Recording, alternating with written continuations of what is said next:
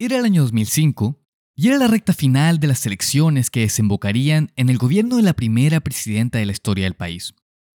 La lucha por la presidencia era feroz, y como suele ocurrir, esta era la lucha que solía llevarse todas las miradas, con publicidad en Internet, en las calles y amplios espacios en la televisión abierta, en donde los candidatos podían compartir sus propuestas a la población. Pero por otro lado, esta también era la época en donde se elegirían a varios nuevos diputados y senadores.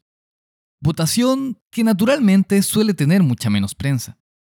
Sin embargo, uno de esos días, toda la atención se volcó a un candidato a diputado llamado Sergio Velasco, al cual, por ser de un partido independiente, le asignaron solo dos segundos para comunicar su mensaje a todo el país por televisión abierta.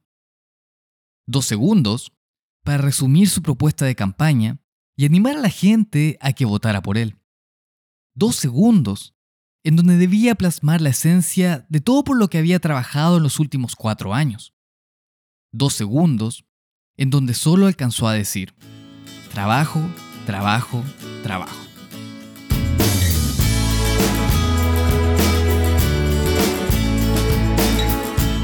Hola a todos, mi nombre es Saúl Angarica y les doy la bienvenida a un nuevo episodio de Algo para Reflexionar, el podcast para jóvenes y jóvenes adultos de IDAM. El país al que me refiero es Chile, y el espacio publicitario en donde el señor Velasco entregó su mensaje lleva por nombre la Franja Electoral.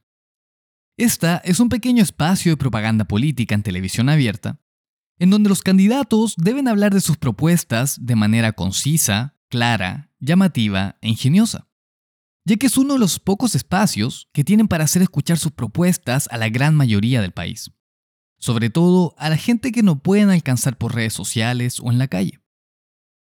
La franja consiste en dos bloques que duran tan solo 20 minutos cada uno, y se emiten todos los días durante el último mes antes de las elecciones, tiempo que debe ser dividido entre los candidatos. Por un lado, está la franja presidencial, en donde los candidatos se dividen el tiempo de manera equitativa. Es decir, si hay cinco candidatos, a cada uno le tocaría cuatro minutos para completar los 20 minutos. Pero por otro lado, y a mi parecer es la más interesante, está la franja parlamentaria, para la elección de diputados y senadores, en donde también se les asignan solo 20 minutos, pero son muchísimos más candidatos, tanto de partidos grandes, pequeños o independientes. Y en este caso, de acuerdo a la ley, a cada partido le corresponde un tiempo proporcional a los votos que obtuvieron en la última elección.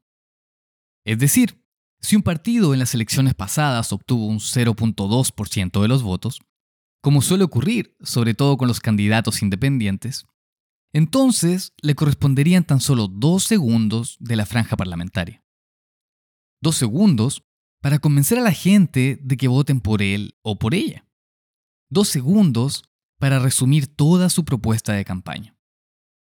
Algunas de las frases de las últimas elecciones que han habido, de los candidatos que no tenían más de dos segundos, se las muestro a continuación. Independiente. Concepción, ecologista. Alicia contigo, Talcahuano Galpé. Por la autonomía vota 15.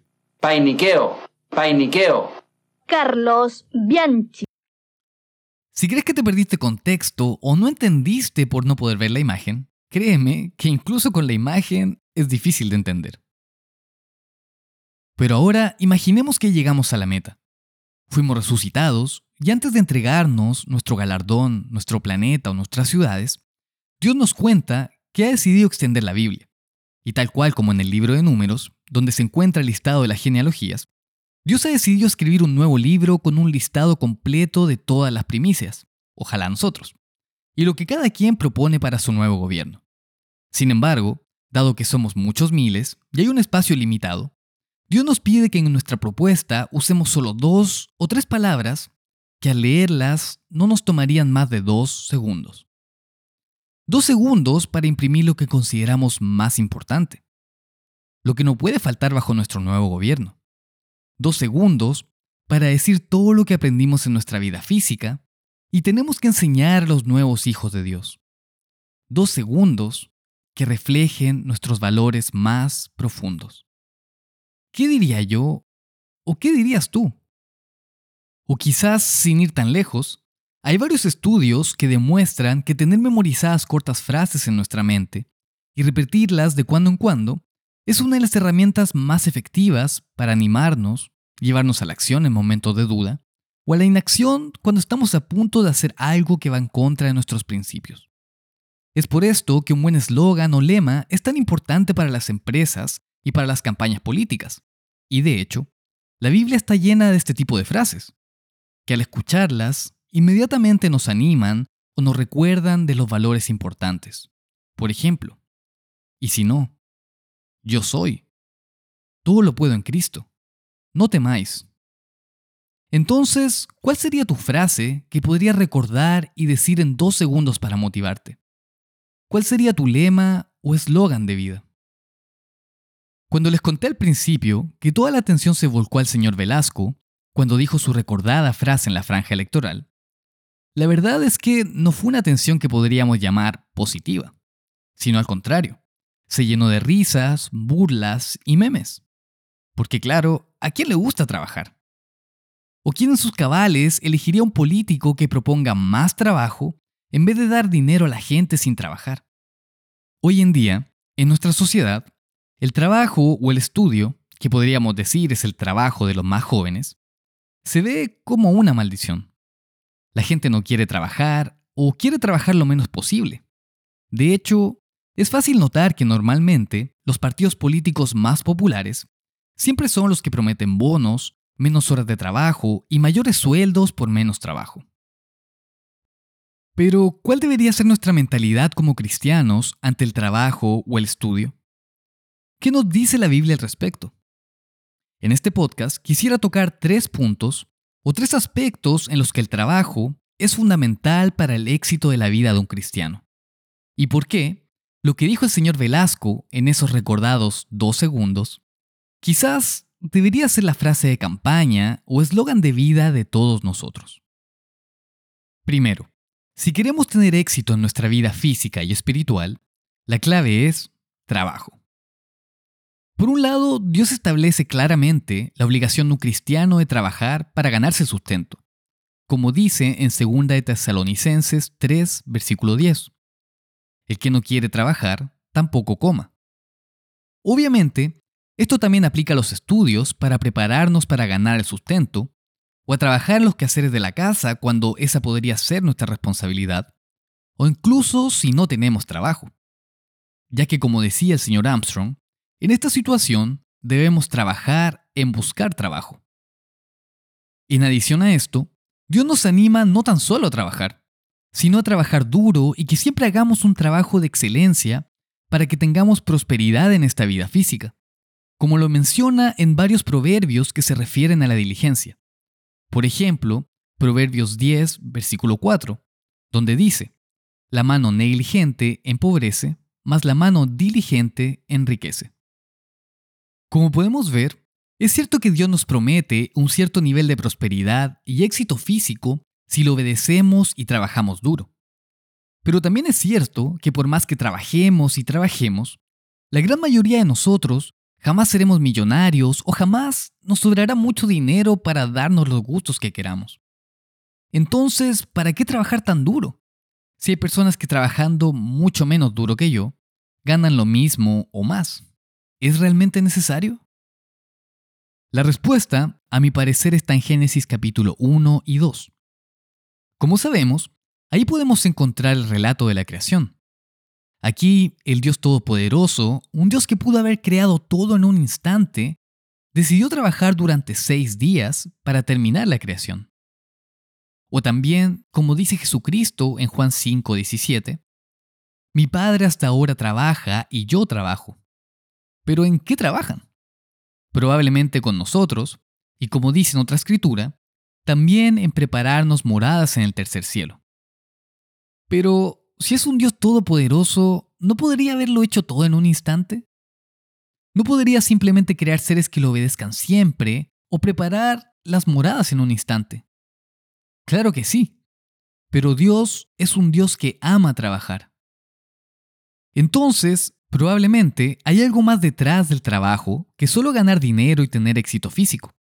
Y por ende, el éxito y propósito de nuestro trabajo no debería medirse en riquezas o valoración de otras personas, sino que tal cual, como al guardar el sábado y las fiestas santas, adquirimos parte del carácter de Dios, los cuales representan unos 65 días al año en los que no tenemos que trabajar, los otros 300 días al año en los que sí deberíamos trabajar, también tienen exactamente el mismo objetivo. Adquirir el carácter de Dios. Ciertos aspectos que el trabajo requiere, como la disciplina, la puntualidad, perseverancia, tolerancia a la frustración, obediencia a la autoridad y muchas otras cosas más, solo las podemos adquirir cuando trabajamos. Y esto nos hará cada vez más parecidos a un Dios que trabaja, trabaja, trabaja. Punto número 2. Si queremos tener éxito en nuestras relaciones personales, la clave es trabajo.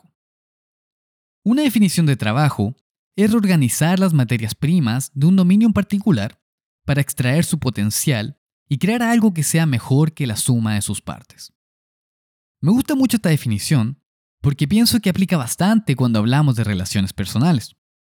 Por ejemplo, cuando hablamos de relaciones amorosas, la única forma de pasar de una relación que inicialmente solo estaba basada quizás en atracción física y admiración mutua, a una relación en que el resultado es más que la suma de sus partes, es decir, una relación con amor entre medio, requiere de trabajo. Requiere que le dediquemos tiempo a esa persona, requiere nuestra atención y de nuestro cariño. Y lo mismo ocurre con nuestras amistades. Para pasar de una relación de dos personas que tienen algunas cosas en común a una verdadera amistad, requiere de trabajo. Sin embargo, hay un aspecto importante en este punto que deberíamos considerar. En 2 Corintios 6, versículo 14, dice lo siguiente. No os unáis en yugo desigual con los incrédulos, porque ¿qué compañerismo tiene la justicia con la injusticia? ¿Y qué comunión la luz con las tinieblas? ¿Y qué concordia Cristo con Belial? ¿O qué parte el creyente con el incrédulo? Aquí el apóstol Pablo introduce la analogía del yugo, con el que se juntaban a dos animales para arar la tierra. De acuerdo a algunos comentarios bíblicos, esto se hacía porque con dos animales trabajando juntos, se podía hacer más trabajo que con los animales trabajando por separado. Sin embargo, estos deberían ser siempre de la misma especie, ya que si se juntaba, por ejemplo, un buey con un asno, lo cual Dios explícitamente prohíbe en Deuteronomio 22.10, no tan solo se terminaba lastimando a ambos animales, sino que se terminaba realizando mucho menos trabajo que cuando ambos eran de la misma especie. Y ya cuando los dos animales de la misma especie y similares características se juntaban con el yugo, había un pequeño periodo de adaptación en donde debían aprender a trabajar coordinados y balancear bien el trabajo para lograr hacer más. Así también deberían funcionar nuestras relaciones personales. Antes de empezar una relación amorosa o de amistad, deberíamos preguntarnos, ¿realmente somos de la misma especie? ¿Es una persona que está interesada en las cosas de Dios? ¿Tiene las mismas metas que yo y me ayudará a llegar al reino? ¿O solo terminaremos lastimados, me retrasará y en lugar de hacer más, haré menos trabajo?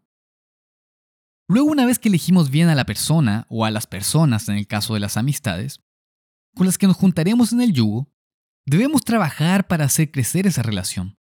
Debemos coordinarnos, balancear las cargas y así nuestra vida será más placentera y feliz. Y de paso, estas relaciones nos ayudarán y nos animarán a permanecer en la iglesia y alcanzar el reino.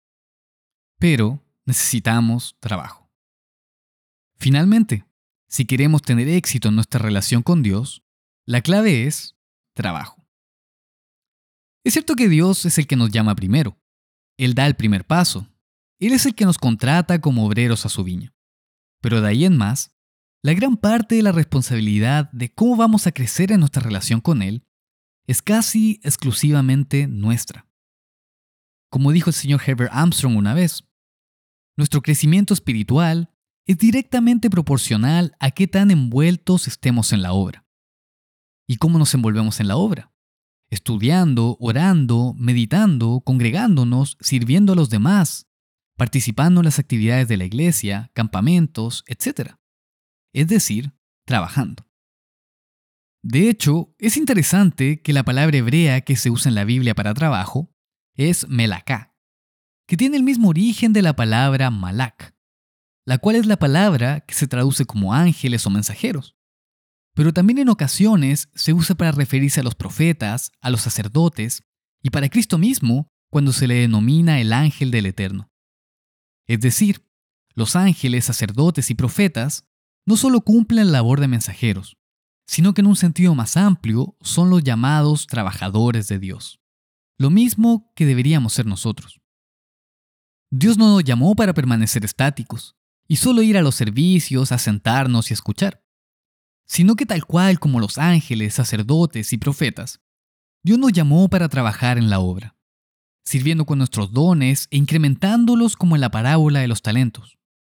En definitiva, si queremos tener una relación exitosa con Dios, necesitamos trabajo. Estos tres aspectos, probablemente los más importantes, requieren de un equilibrio para sostener nuestra vida, tal cual como las tres patas de una mesa, que es lo mínimo que se requiere para sostenerla. Y la única forma de equilibrarlas es que a cada una de ellas le dediquemos trabajo, trabajo, trabajo.